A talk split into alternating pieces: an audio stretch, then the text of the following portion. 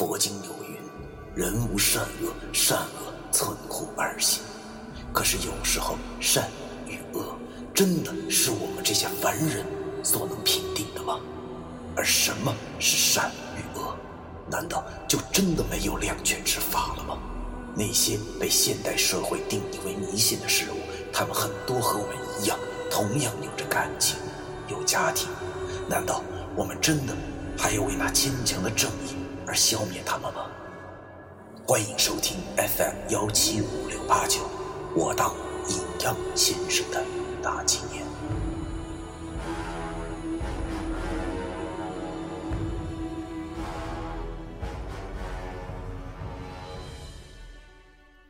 第二百四十四章，最后的五天下。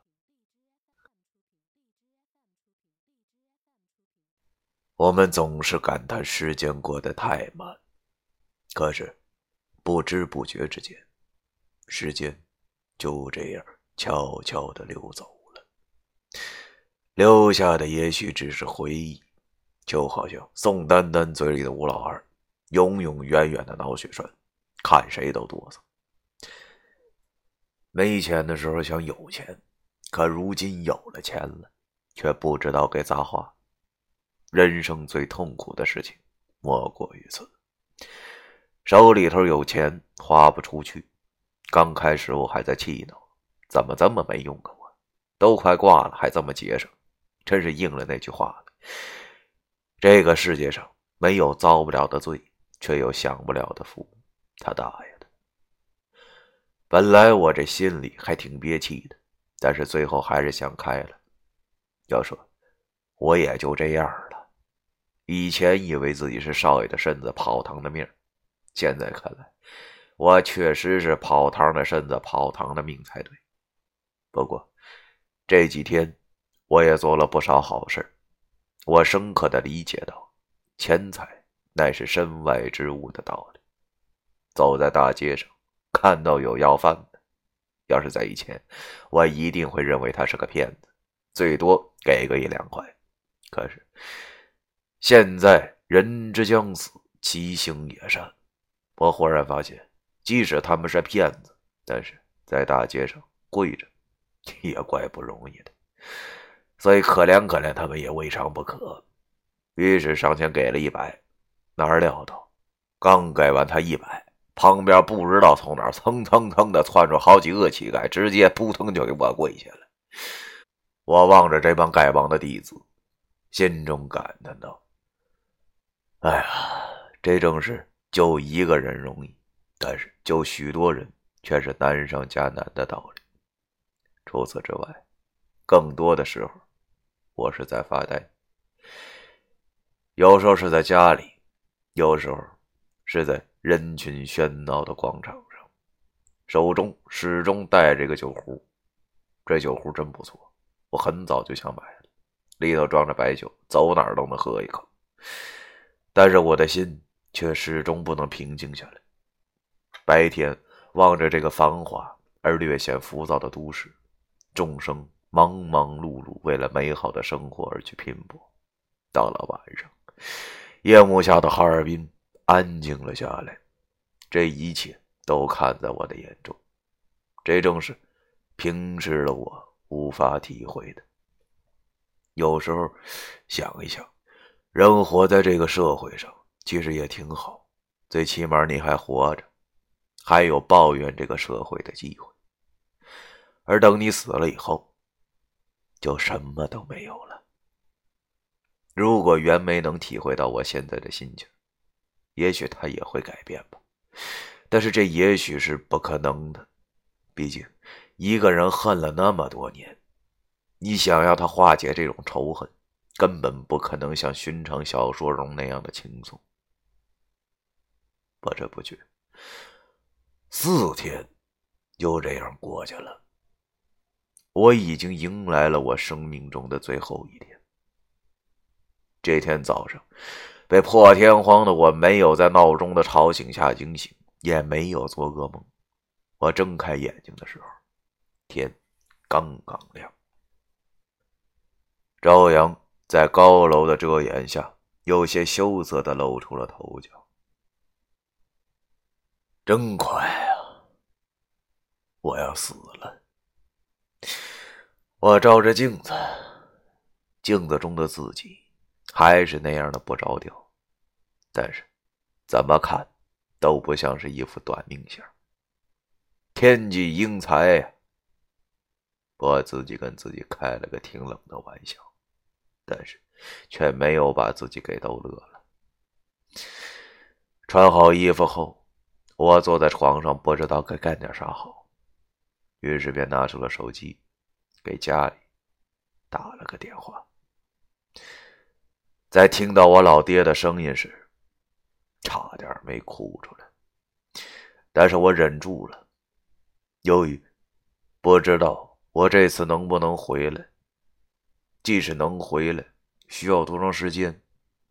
于是，我便跟我老爹说：“我公司啊，组织去大西北建设考察，大概要去个一两年吧。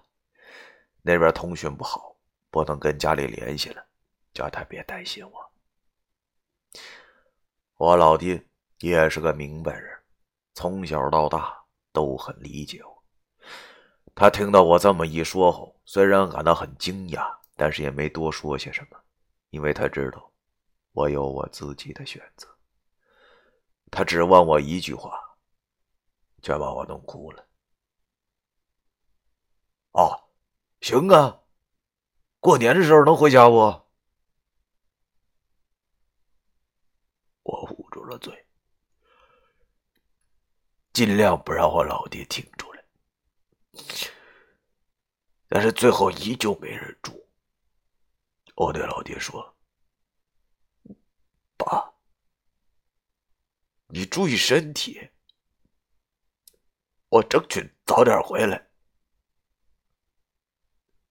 我老爹在电话那边笑了笑，然后对我说道：“嘿，没事儿，你看你那样没出息。”都大小伙子了，怎么还跟个小孩似的？嗯，家里这边你就放心吧，没啥事儿。你安心工作，注意身体，知道不？我流着眼泪应着，让我老爹好好照顾身体和照顾我奶奶后，便挂断了电话。同时心中想到：爸。原谅我不孝，因为我有必须要去做的事情。我起身穿衣服，把我房间里打扫了一遍，东西都收拾到了几个箱子中，将太岁皮、女鬼泪还有僵尸血放在了挎包之中，然后背上了挎包，拿着那天抓到的 Hello Kitty。便走出了房门，收拾了小半天屋子。现在已经是中午了，但是我没有直接去找刘玉迪，而是打了辆出租车去了相反的方向。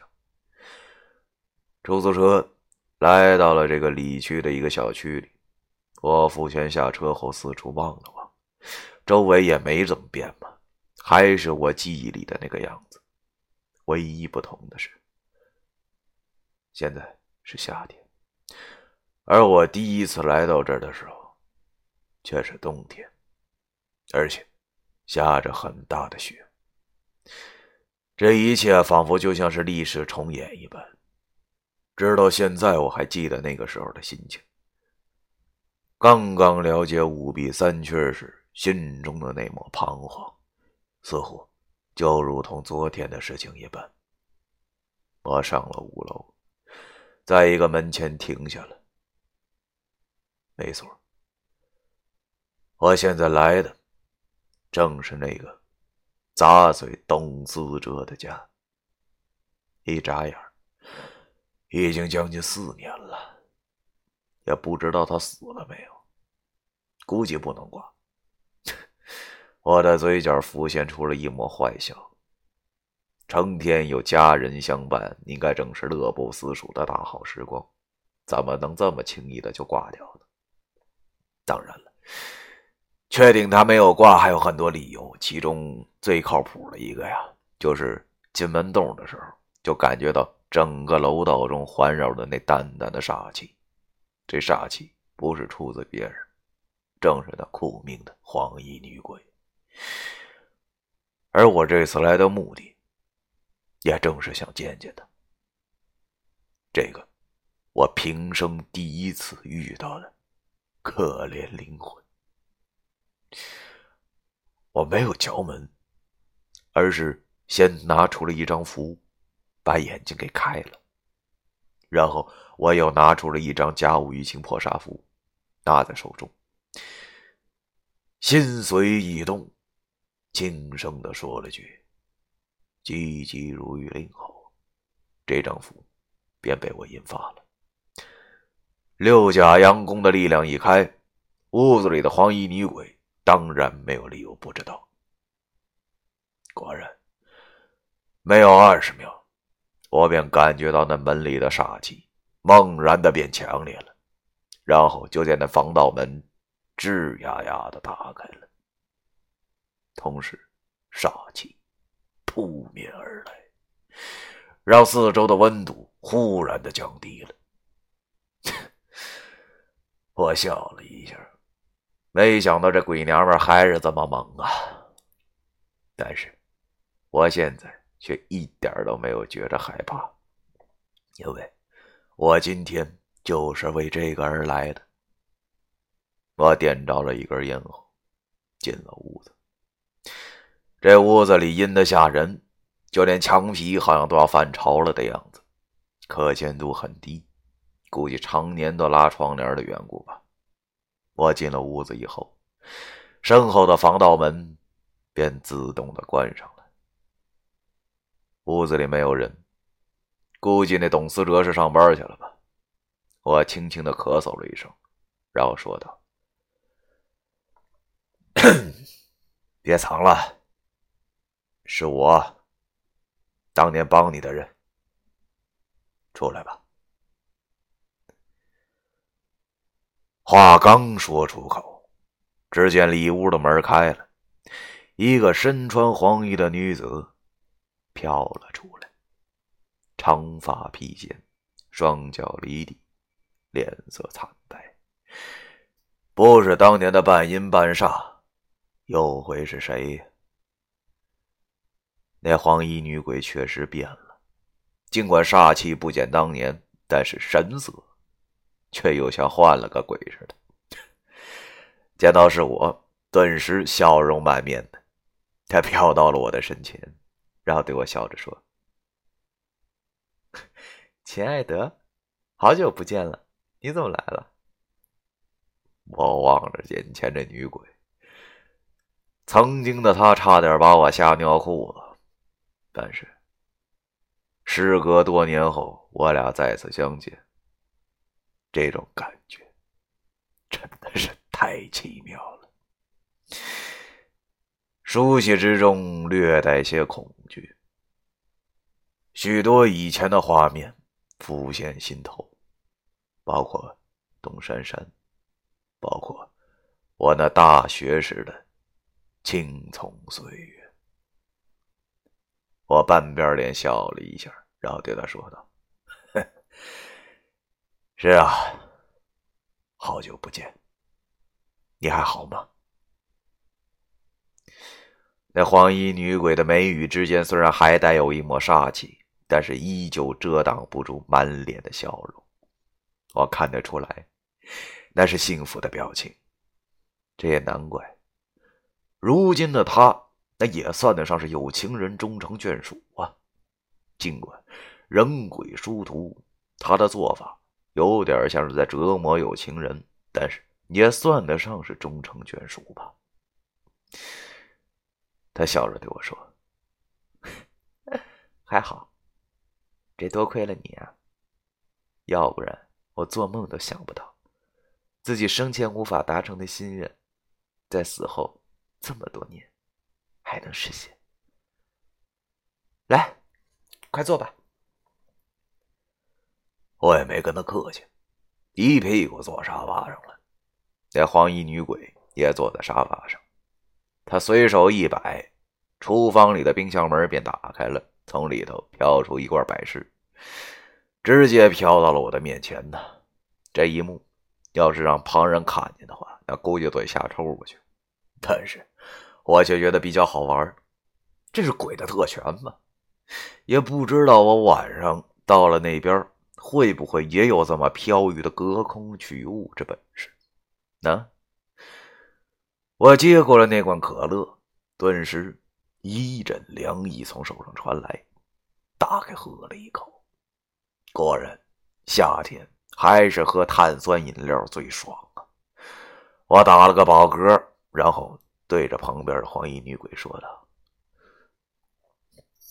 呃，我说，你现在生活不错呀，这屋子也挺好，避暑胜地呀。那黄衣女鬼抿着嘴笑了一下，然后对我说：“哎呀，还好啦。对了，你今天来看我，是有什么事儿吧？你就说吧。”哎呀，这鬼娘们依旧是很犀利呀。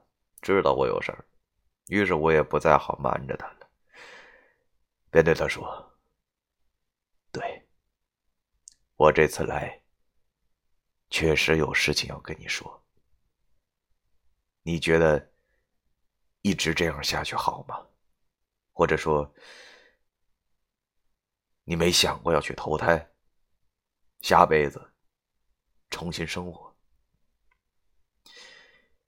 那个女鬼听我这么问她，顿时有些愣了。确实，我今天来的目的，其实就是想跟她说说这件事情。毕竟，她是我经手的第一个事件呢。当时的我年少气盛，喜欢感情用事。成轩他和董思哲那孙子在一起，也是由于有点冲突。经过这么多年后，我的思想有些变了。我觉得这个世界上的仇恨呐，与其死后还要如此，倒不如直接化解来的好一些。虽然董思哲这杂碎，给他再大的折磨我都不心疼，但是这黄衣女鬼却是无辜的。说起来，她也是一苦命的女子，在人间为了这孙子而逗留，太划不来了。所以我就是想啊，在死前问问他的意见啊。如果呢，他要是想去投胎的话，那今天晚上正好跟我一块走。我望着这黄衣女鬼，等待着他给我的答复。第二百四十四章，完。